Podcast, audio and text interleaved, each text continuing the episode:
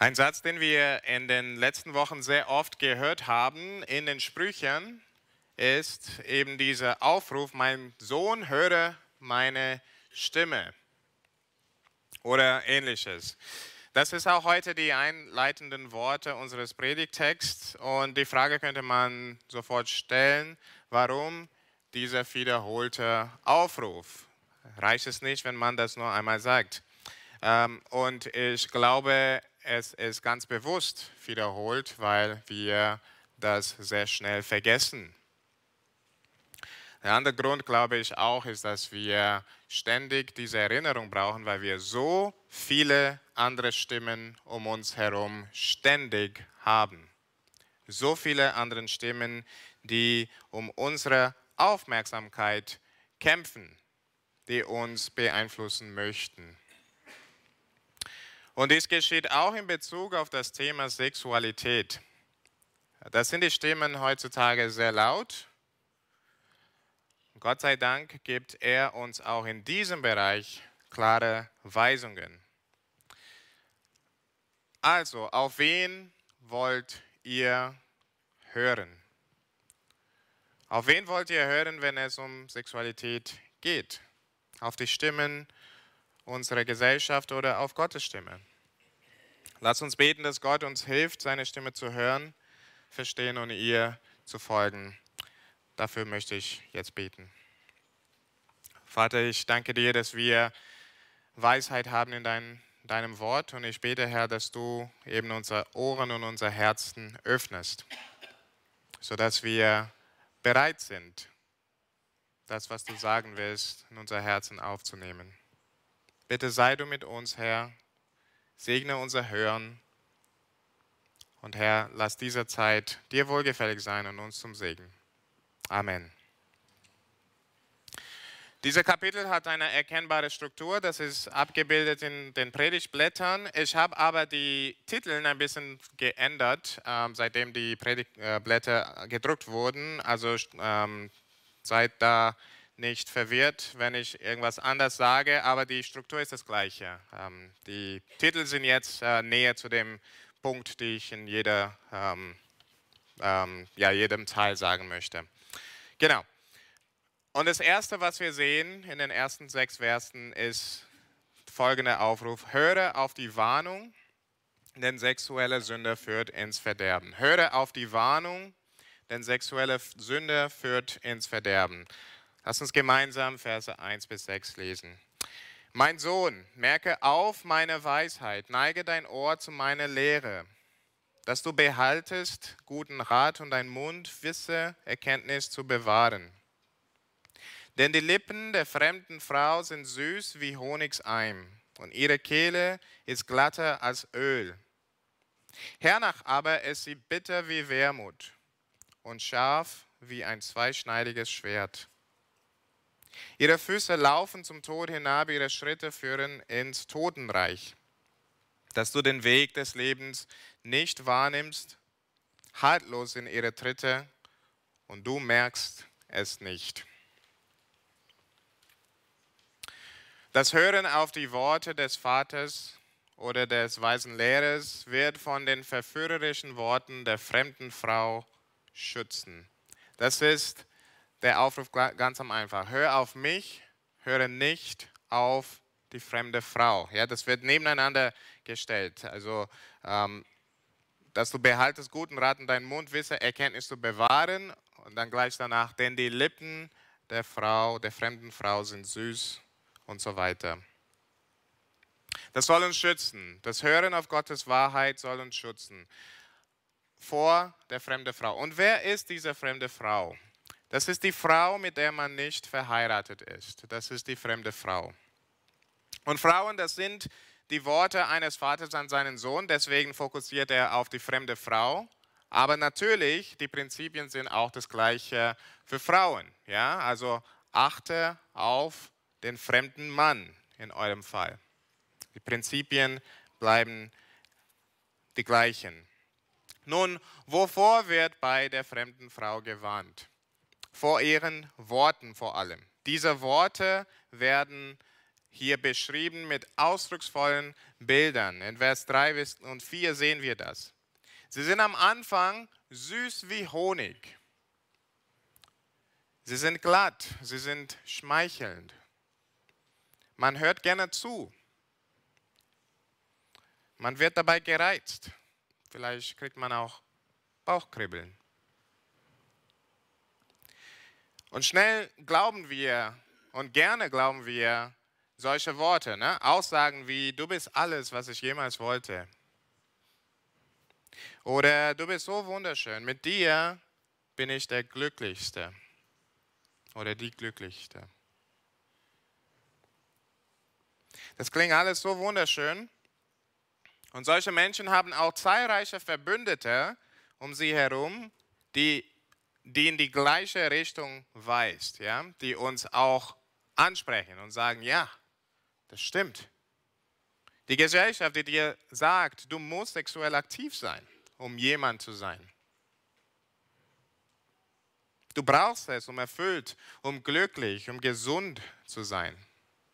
Du hast Lieder der Popkultur, die dich zuballern mit Texten über den Rausch solcher Beziehungen. Teenagers, es gibt manche unter uns, ich freue mich, dass ihr da seid. Ihr werdet von euren Altersgenossen sehr oft mit diesen Themen konfrontiert. Viele von euch kriegen sogar Einladungen, erste kleine Schritte zu gehen, Dinge mal auszuprobieren. Die Versuchung ist groß, aber falle nicht rein. Auf welche Stimme wirst du hören? Auf solche oder auf die Stimmen, die Gottes Wahrheit in dein Leben hineinsprechen? Lass die Alarmglocken von Gottes Wahrheit läuten, wenn du verführerische Worte hörst. In Vers 4 lesen wir, was, äh, Vers 3 und 4 lesen wir, was das Ende ist. Einmal verschluckt werden diese Worte bitter, giftig wie Wermut. Sie werden als, ein scharfes Schwert enttarnt. Ja, die glatte Zunge verwandelt sich bald in eine gefährliche Waffe.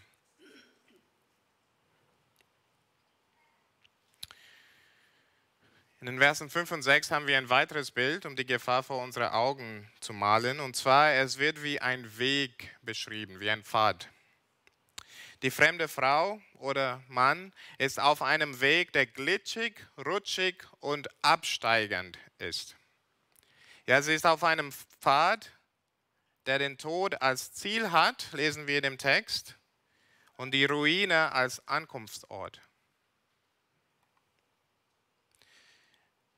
In dem Luther-Text äh, sagt es, ähm, also in Vers 6 lesen wir, Hallo sind ihre Tritte und du merkst es nicht. Tatsächlich, wenn wir in dem ähm, Hebräisch äh, lesen, sehen wir, dass es eigentlich die Frau weiß nicht, wo ihren Weg geht. Ja, also die fremde Frau weiß selber nicht, wo diesen Weg geht. Und das macht das Ganze noch gefährlicher. Denn wenn du mit ihr gehst, gehst du mit ihr Richtung Ruine. Und weil sie selber das Gefahr nicht erkennt, ist da wenig Chance, dass das überhaupt erkannt wird. Und dass du noch vom schlechten Weg abwenden kannst.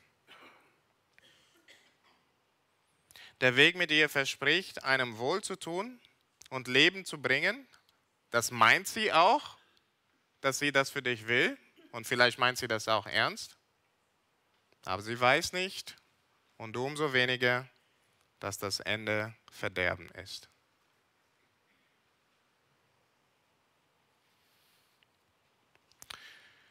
Dieses Verderben wird im zweiten Abschnitt noch konkreter dargestellt. Und dazu kommen wir. Das zweite Punkt, höre jetzt auf die Warnung, sonst bereust du es später. Höre jetzt auf die Warnung, sonst bereust du es später. Verse 7 bis 14. So gehorcht mir nun, meine Söhne, und weicht nicht von der Rede meines Mundes. Lass deine Wege ferne von ihr sein und nahe nicht zur Tür ihres Hauses. dass du nicht anderen gebest deine Kraft und deine Jahre einem Unbarmherzigen, dass sich nicht Fremde von deinem Vermögen sättigen und was du mühsam erworben, nicht komme in eines anderen Haus. Und müsstest hernach seufzen, wenn dir Leib und Leben vergehen und sprechen, ach, wie konnte ich die Zucht hassen? Und wie konnte mein Herz, mein Herz die Warnung verschmähen? Dass ich nicht gehorchte der Stimme meiner Lehre und mein Ohr nicht kehrte zu denen, die mich lehrten. Ich wäre fast ganz ins Unglück gekommen vor allen Leuten und allem Volk.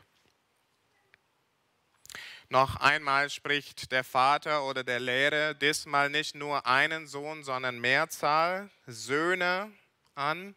In Vers 7 sehen wir das. Das heißt, diese, Wahrheit ist, äh, diese Weisheit ist für alle. Er will, dass viele Leute das hören, was er sagt. Er bittet sie eindringlich, dass sie nicht die Worte der fremden Frau hören, sondern seine eigenen. Dass sie seine Worte zu Herzen nehmen.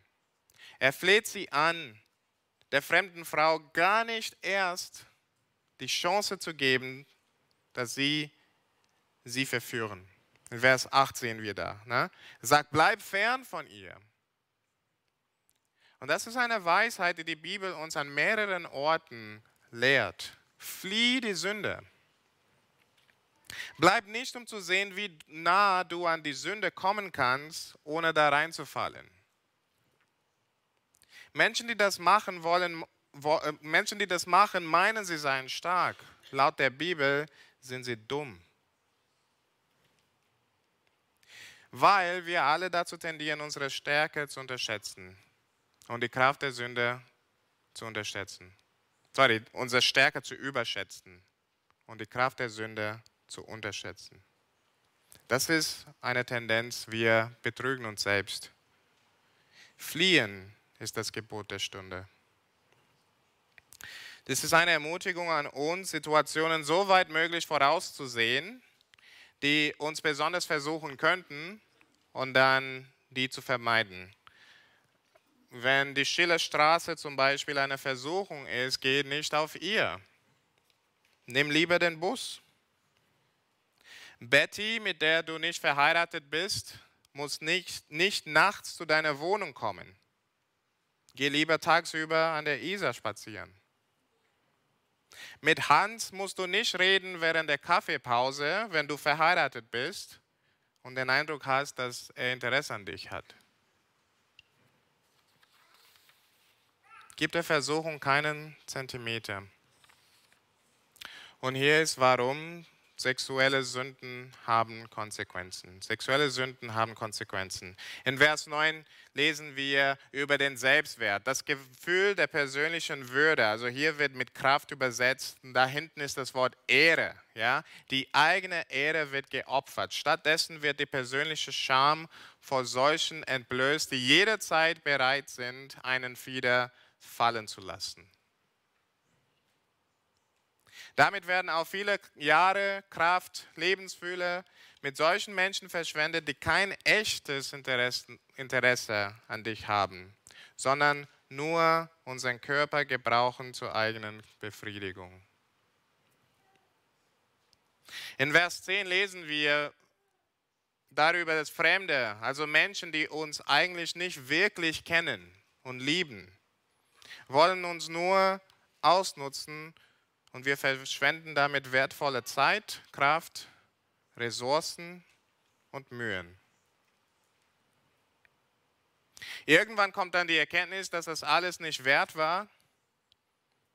Erst dann, wenn das Leib und Leben aufgebraucht, müde, ausgenutzt ist, da merken wir das. In Vers 11 lesen wir das. Und da bleibt nur Seufzen, da bleibt nur Stöhnen, Reue und Bedauern. Ja, das ist was so eindrücklich in den Vers, Verse 12 bis 14 gesagt wird.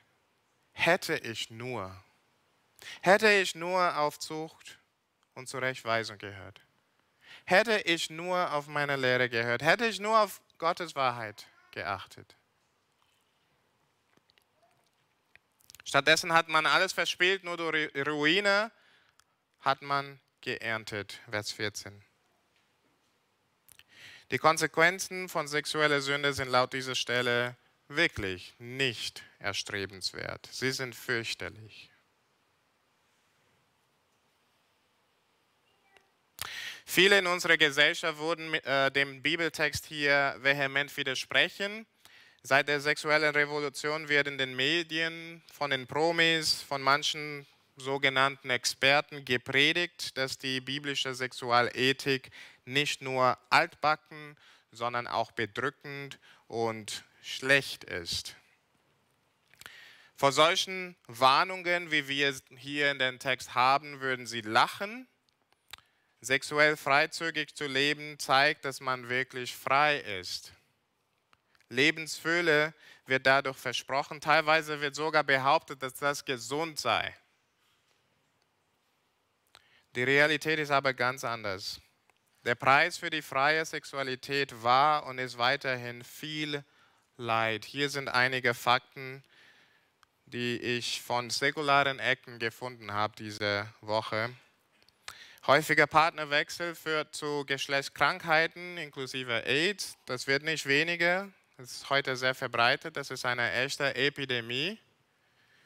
Viele wissen aber das. Das ist vielleicht für viele nicht so neu. Aber was viele wohl nicht wissen, ist, dass freie Sexualität neben dem physischen und gesundheitlichen Schäden auch zu geistigen und sozial-ökonomischen Problemen führt. Geschädigtes Selbstbild, erfolglose oder oberflächliche Beziehungen, Depressionen sind normal. Nicht nur Geschlechtskrankheiten, sondern auch Krankheiten wie Krebs, also Krankheiten, wo man denken würde, das hat miteinander gar nichts zu tun, doch, da gibt es einen Trend. Körperliche Misshandlung, Substanzmissbrauch. Und diese Auswirkungen wirken verstärkt unter Teenagern. Ich möchte, dass ihr Teenagers wirklich hört. Es ist verstärkt unter Teenagern. Ein Mediziner aus Amerika hat schlussgefolgert, seine Worte, trotz der Betonung der Gesellschaft auf Sexualität wird die beste emotionale, physische und sexuelle Gesundheit in langfristigen Beziehungen gefunden.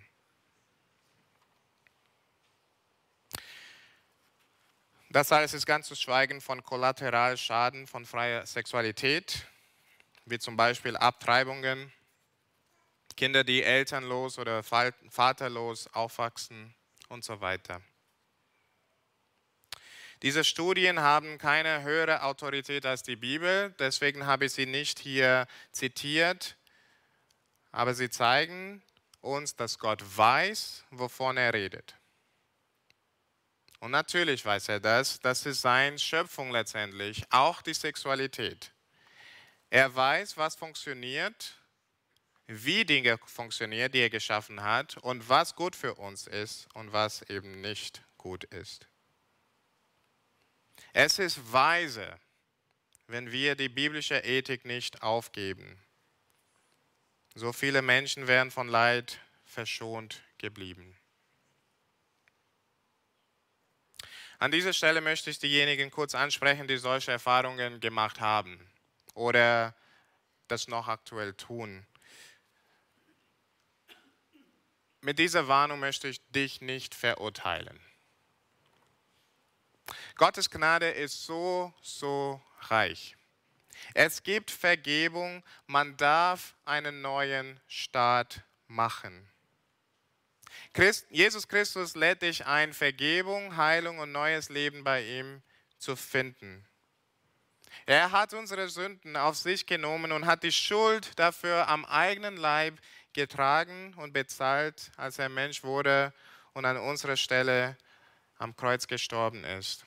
Im Glauben an ihn dürfen wir einen neuen Anfang machen.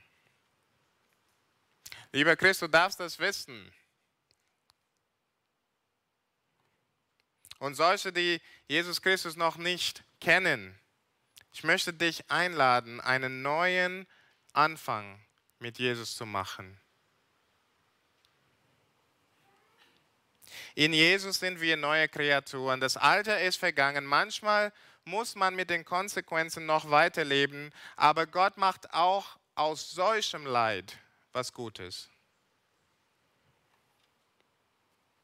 Vor allem, ich hoffe, ihr könnt es zum Herzen nehmen, vor allem muss so eine Vergangenheit dich nicht weiter belasten. Du musst dich selbst nicht mehr darüber definieren. In Christus kann man neu starten. Ich möchte dich also einladen, wenn du bisher so gelebt hast, komm zu Jesus. Empfange seine Vergebung und mit ihm kannst du dein Leben neu starten. Er wird dir dabei helfen. Und er schenkt dir Menschen an deiner Seite, die dich dabei auch unterstützen können. Das kennen viele Geschwister hier aus der Gemeinde. Die haben diese Vergebung empfangen und sie wissen auch, dass Gott sie stärkt, sodass sie auf dem rechten Bahn gehen. Und vielleicht, wenn du das bisher, also alle diese Erfahrungen gemacht hast und die hinter dir lassen wirst, vielleicht kannst du künftig auch eine, ganze wichtig, eine ganz wichtige Rolle erfüllen, nämlich Menschen vor dem Leid dieses Wegs warnen, weil du aus Erfahrung sprichst.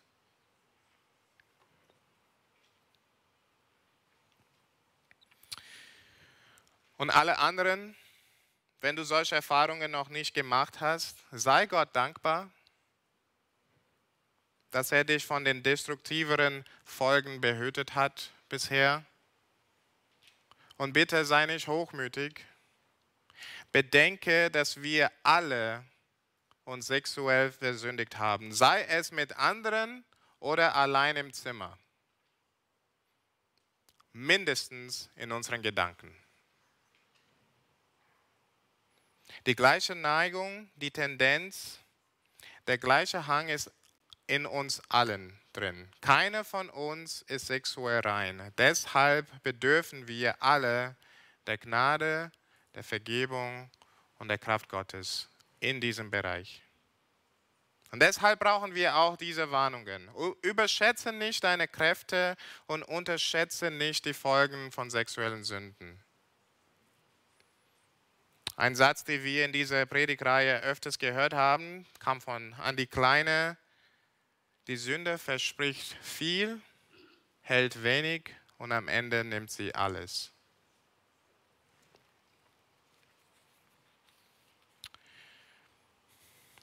An dieser Stelle könnte man meinen, dass die Bibel gegen Sex ist. Überhaupt nicht. Lass uns die nächsten Verse lesen, die Verse 15 bis 19. Trinke Wasser aus deiner Zisterne und was quillt aus deinem Brunnen? Sollen deine Quellen herausfließen auf die Straße und deine Wasserbäche auf die Gassen? Habe du sie allein und kein Fremder mit dir. Dein Born sei gesegnet und freue dich der Frau deiner Jugend. Sie ist lieblich wie eine Gazelle und holdselig wie ein Reh.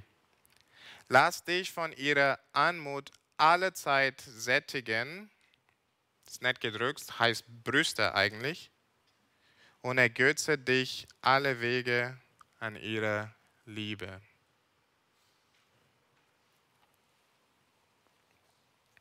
Die Bibel ist gegen Missbrauch von Sex, nicht gegen Sex. Sex ist tatsächlich ein kostbares, wunderschönes und deswegen gebrechliches Geschenk Gottes. Es gilt, ihn zu schützen, unsere Sexualität, sie zu schützen, unsere Sexualität zu schützen. Richtig gebraucht, das heißt innerhalb der Ehe zwischen einem Mann und einer Frau, ist das Ausleben der Sexualität ein großer Segen und zum vollen Genuss des Ehepaars gegeben. Das bringen die Verse 15 bis 19 ganz klar zum Ausdruck. Der Genuss der der Sexualität wird hier in Vers 15 und 18 äh, durch Bilder von Wasserquellen, von Strömen beschrieben. Ja, da kommt sehr zum Ausdruck Üppigkeit, Fülle, Überschwang. Ähm, Ehepaare, es gibt bei manchen Christen die Vorstellung, dass Sex fleischlich ist und eigentlich nur da zur Empfängnis und dass man da wirklich Schuldgefühl haben muss, wenn man viel Sex hat. Diese Stelle macht deutlich, dass Gott Sex auch zum Genuss gegeben hat. Ja? Vers 16 und 17 ziehen dann die Grenzen der Sexualität.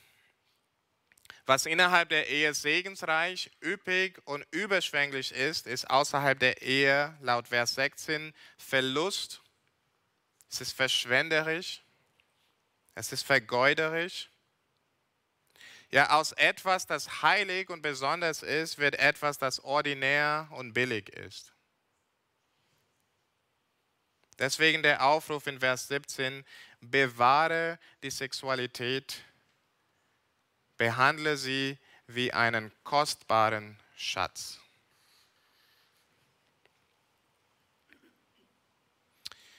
Und dann Vers 19 gebraucht Bilder aus der Tierwelt, um die Schönheit der Ehefrau zum Ausdruck zu bringen. Das war gewöhnlich zu der damaligen Zeit. Da braucht ihr nicht dadurch äh, gestört werden. Das war einfach, wie sie romantisch waren. Vielleicht ein bisschen komisch für uns, aber das war so. Der Bezugsbild, aber in dem Bild, da können wir nachvollziehen. Ja? Sie wird wie ein ähm, Reh, wie eine Gazelle beschrieben. Und ich glaube, der Bezugspunkt da ist wirklich die Zartheit, die Feinheit, die Eleganz, die Anmut der Ehefrau. Dieser Vers lädt den Ehemann ein, seine Ehefrau zu genießen, durch sie hingerissen und entzückt zu werden.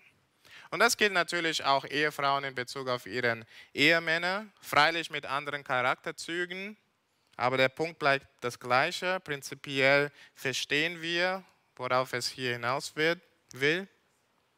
Das ist eine Einladung, auf die schönen Eigenschaften eures Ehepartners zu fokussieren, anstatt woanders zu gucken. Ehepaar, Ehepaare sollen einander, also Eheleute sollen einander befriedigen, einander beglücken, ja, in Entzückung versetzen. Ja, wir haben hier das Wort ergötzen. Ja, dieses Wort kann auch, ähm, also hat die Nuance von jemandem, der betrunken ist. Rausch. Und übrigens, das gilt auch da, wo der Ehepartner nicht mehr der Jüngste ist oder nicht mehr der Attraktivste ist. Denn ich hoffe, es ist uns klar, dass die Schönheit einer Person viel mehr ist als bloße Äußerlichkeiten. Die Schrift redet über die Oberflächlichkeit und Vergänglichkeit äußerlichen Aussehens. Stattdessen ruft sie uns auf, also nicht, dass die unwichtig ist, aber das ist auf jeden Fall nicht das Wichtigste, und stattdessen ruft sie uns auf, auf die inneren Qualitäten einer Person zu schauen und das attraktiv zu finden. Und für Männer und Frauen, die in Christus sind, also wir haben Stellen der Bibel, die auch darüber reden, während das Äußerliche verfällt, wird das Innere jeden Tag erneuert, das Innere immer schöner, immer attraktiver.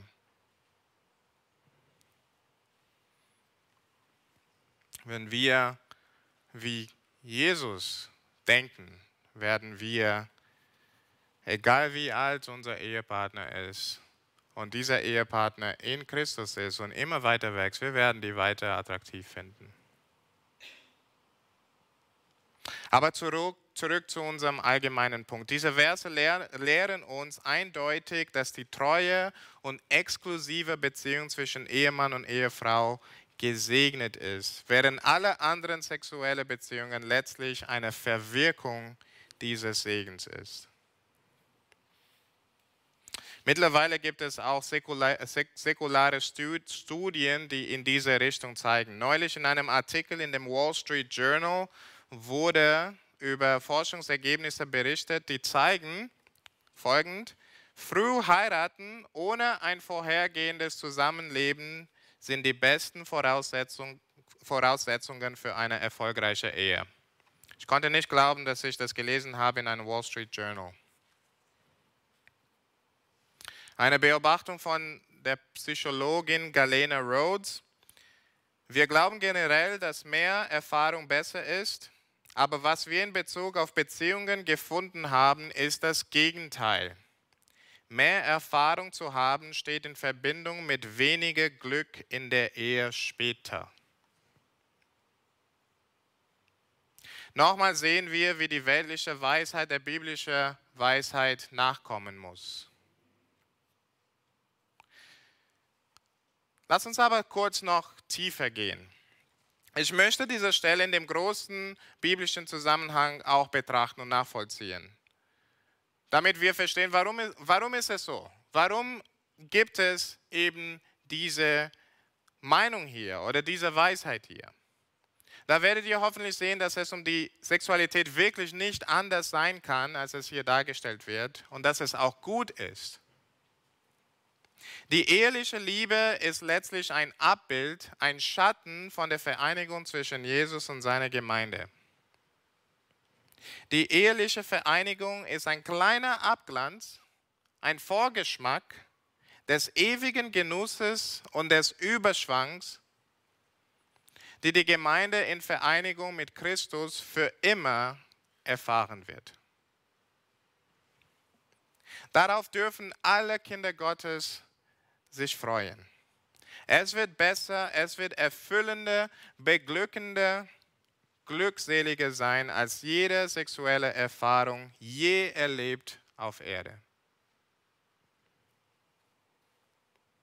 Nun, wenn die Ehe und die Sexualität innerhalb der Ehe das verbildlichen soll, ist sie heilig. Könnt ihr nachvollziehen, warum freie Ausübung der Sexualität ohne Treue, ohne Verpflichtung, nicht ex exklusiv, nicht heilig sein kann. Sie, es entstellt das Bild. Es widerspiegelt nicht mehr diese herrlichen Realitäten.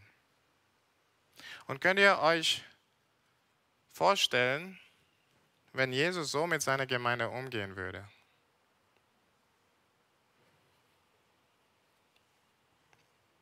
Wir können einige Anwendungen aus den Ganzen ziehen. Was heißt das für einen jeden von uns? Hier möchte ich mit den Kleinsten starten. Ich rede über Kinder und rede euch Eltern an. Rede über die Sexualität mit euren Kindern. Natürlich soll es altersgerecht sein und beachte eure Kids, wie viel sie tragen können, aber sei proaktiv. Ich würde es mir wünschen, dass Kinder nicht so früh damit konfrontiert werden. Also ich war sehr gesegnet, dass ich erst bei den Teenie-Jahren angefangen habe, über diese Sagen, äh, Sachen zu hören. Aber leider werden Kids heute schon viel früher damit konfrontiert, durch mehrere Kanäle. Teilweise habe ich gehört, sogar die Anfänge davon im Kindergarten. Wenn christliche Eltern da schweigen, dann haben, sie nur den, haben unsere Kids nur den Input dieser Welt. Deswegen ist es wichtig, dass Eltern da proaktiv sind. Fangt damit an, euren Kindern beizubringen, dass Gott sie wunderschön gemacht hat. Und dass Gott will, dass sie ihre Körper gebrauchen, um ihn zu verherrlichen. Deswegen sollen sie auch ihre Körper schützen. So kann man anfangen. Ja? Man kann mit einer positiven Botschaft anfangen. Ich habe hier ein Buch, das ich ähm, ähm, empfehlen möchte. Das heißt, alles an mir ist von dir, Gott. Das könnt ihr auch unten ähm, in dem Büchertisch äh, kaufen. Ähm, und das ist sehr geeignet für kleine Kinder, ich glaube ab drei Jahre. Ähm, und es fängt an, auf gute Weise über diese Dinge nachzudenken. Ja? Könnt ihr später ähm, unten äh, holen. Und je älter sie dann werden, desto mehr könnt ihr das weiter entfalten. Ich würde, wie ich vorhin gesagt habe, mit den positiven Aspekten anfangen, ja, ihnen zeigen, worum es geht und warum es gut ist, das zu schützen, bevor man dann die Verbote ausspricht. Vor allem gebt diese Verantwortung nicht ab. Präge eure Kids, bevor die Schule oder die Medien sie prägen. Singles möchte ich euch jetzt auch ansprechen und ähm, auch hier Teenagers. Vergesst nicht, dass Gottes Gebote bezüglich der Sexualität gut und sinnvoll sind. Er will euch vor viel Schmerz bewahren und er möchte euch so führen, dass ihr euch für echten Genuss aufbewahrt. Wenn ihr dann die Möglichkeit habt zu heiraten und ihr das wollt, tut das. Ja, sammelt nicht erst Erfahrungen, egal was die Gesellschaft euch sagt, egal was eure Freunde euch sagt. Das steigert nicht die persönliche sexuelle Erfüllung, sondern schadet ihr nur. Dieser Text hat auch eine Anwendung für Singles, die heiraten wollen, aber bisher noch nicht die Chance gehabt haben. Vieles habt ihr gehört in dieser Predigt, wo ihr wahrscheinlich gedacht habt, schön wär's. Seid aber nicht entmutigt. Gott enthält euch nichts Gutes vor. Wenn er meint, und Gott weiß alles, Gott kennt dich am besten, wenn er meint, dass es besser für euch wäre zu heiraten, wird er euch das schenken. Und wenn er das noch nicht gemacht hat oder das lebenslänglich nicht machen wird, ist es, weil das besser für euch ist. Inwiefern, das können wir nicht immer genau wissen. Manche merken, dass sie durch ihren Single-Sein viel mehr in Gottes Reich investieren können. Andere haben gemerkt, dass sie dadurch umso mehr auf die Ewigkeit mit dem Herrn freuen, denn die unerfüllte Sehnsucht macht sie sensibler dafür, wie groß der himmlische Genuss sein wird. Auf alle Fälle, bitte nehmt es mit, wenn das auf dich zutrifft du kommst wirklich nicht schlechter weg. Du hast zwar den Schatten ja, der irdischen Sexualität nicht, du hast den Schatten nicht, aber du hast die Realität der himmlischen, ewigen Beglückung. Und wenn du eins da bist und das erlebst, wird es dir nicht leid tun, dass du den Schatten auf Erden nie erlebt hast. Erinnert euch daran. Und ganze Gemeinde in diesem Zusammenhang, bitte aufpassen, wie wir über Single-Sein redet, beziehungsweise wie ihr Singles ansprecht. Sie sind nicht wenige Menschen oder Menschen, denen etwas fehlt, weil sie Single sind. Genauso wenig wie Jesus irgendwie minderwertig gewesen wäre, weil er Single gelebt hat. Das Leben von Singles ist nicht auf Eis gelegt oder in der Warteschleife, bis sie heiraten. Ihr Single-Sein ist heilig. Greife bitte das nicht an.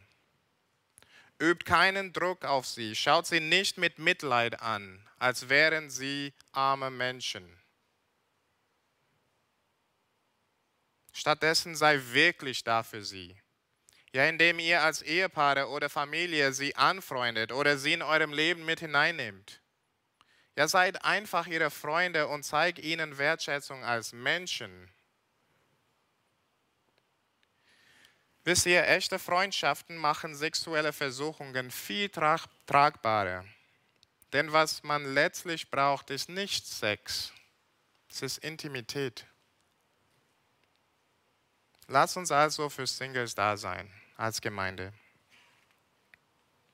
Und Ehepaare, viele haben wir, äh, vieles haben wir hier schon gehört. Die nächsten Wochen kommt auch noch mehr dazu. Meine Ermutigung an euch, genießt die Sexualität als ein wunderbares Geschenk Gottes. Dabei vergesst aber nicht, worauf eure sexuelle Beziehung hinweist. Ich hoffe, dass wenn das euch vor Augen ist, das wird euch ermutigen, das auch recht zu führen und das treu und exklusiv zu genießen. Wir kommen zu den letzten Versen. Ein letzter Appell. Verse 21 oder 20 bis 23.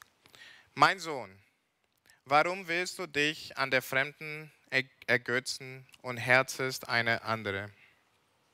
Denn eines jeden Wege liegen offen vor dem Herrn. Und er hat Acht auf alle Menschengänge. Denn Gottlosen werden seine Missetaten fangen und er wird mit den Stricken seiner Sünde gebunden. Er wird sterben, weil er Zucht nicht wollte und um seiner großen Torheit willen wird er hingerafft werden. Nach allem, was über den Segen der Sexualität innerhalb der Ehe gesagt wurde, muss der Lehrer in Vers 20 fragen, warum man die eheliche Liebe gegen eine geringere Beziehung mit irgendjemand tauschen würde.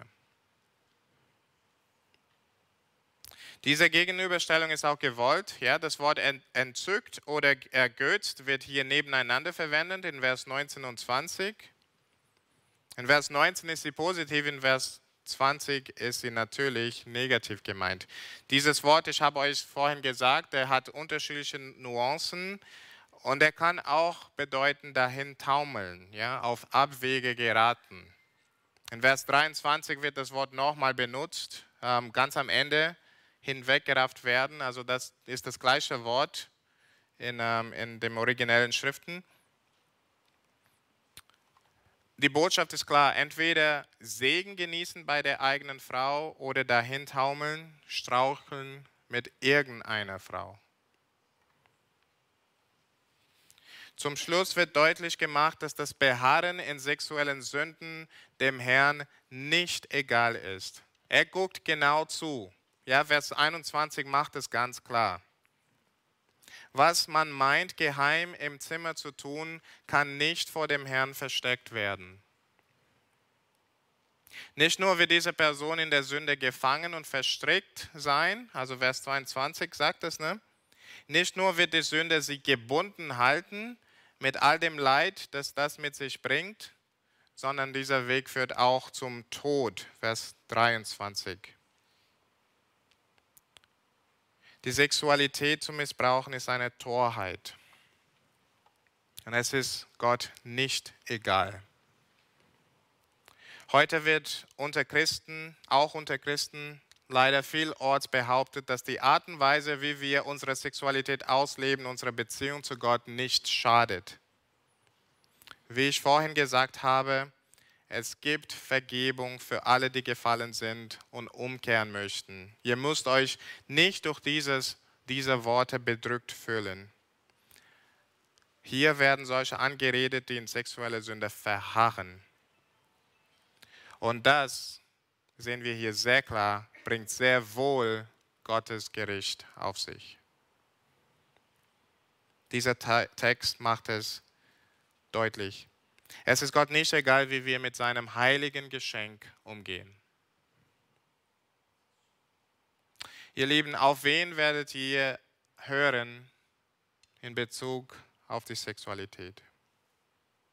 Auf die Weisheit dieser Welt oder auf Gottes Weisheit? Ich bitte euch, hört auf die Weisheit der Schrift denn sie kommt von dem Gott, der euch geschaffen hat. Der weiß, wie wir am besten funktionieren. Der das Beste für uns will und seinen eigenen Sohn nicht verschont hat, sondern ihn für uns hingab und mit ihm alles. Dieser Gott, der, für, der absolut für uns ist und lenkt alles in unserem Leben, sodass er uns zu seinem Ziel bringt. Ja, dass wir mit Jesus vereinigt werden, dass wir mit Jesus vereinigt seinem Ebenbild gleichgemacht werden. Dieser Gott sagt diese Dinge. Wir können ihm vertrauen. Er meint es gut. Auf wen werdet ihr hören? Lass uns nicht schwerhörig sein. Lass uns dafür jetzt beten. Vater, wir beten dass du uns die Ohren gibst, die auf deine Weisheit zuhört. Herr, bitte hilf uns nicht schwerhörig zu sein, nicht hartherzig zu sein. Herr, bitte hilf uns auch zu verstehen, warum diese Ethik, warum diese Weisheit, die du uns hier geben wirst, gut ist und schön ist. Herr, wenn wir das noch nicht verstanden haben, bitte hilf uns, danach zu streben. Herr, dass wir nochmal diese Stelle lesen, dass wir das zu Herzen nehmen, dass wir den Sinn für die Sexualität verstehen und darin sehen, dass du wirklich ein guter Gott bist. Herr, ich bitte dich für auch für unsere Teenagers, die heute es besonders schwer haben, für die jünger Erwachsenen, für die Singles auch. Aber auch für die Ehepaare, Herr. Dass sie lernen mehr und mehr ihre Gegenüber zu schätzen, attraktiv zu finden. Dass sie die Ehe wirklich genießen können. Herr, es ist so angefochten heutzutage, dieser ganze Thema. Wir beten um deine Gnade und deinen Beistand. In Jesu Namen. Amen.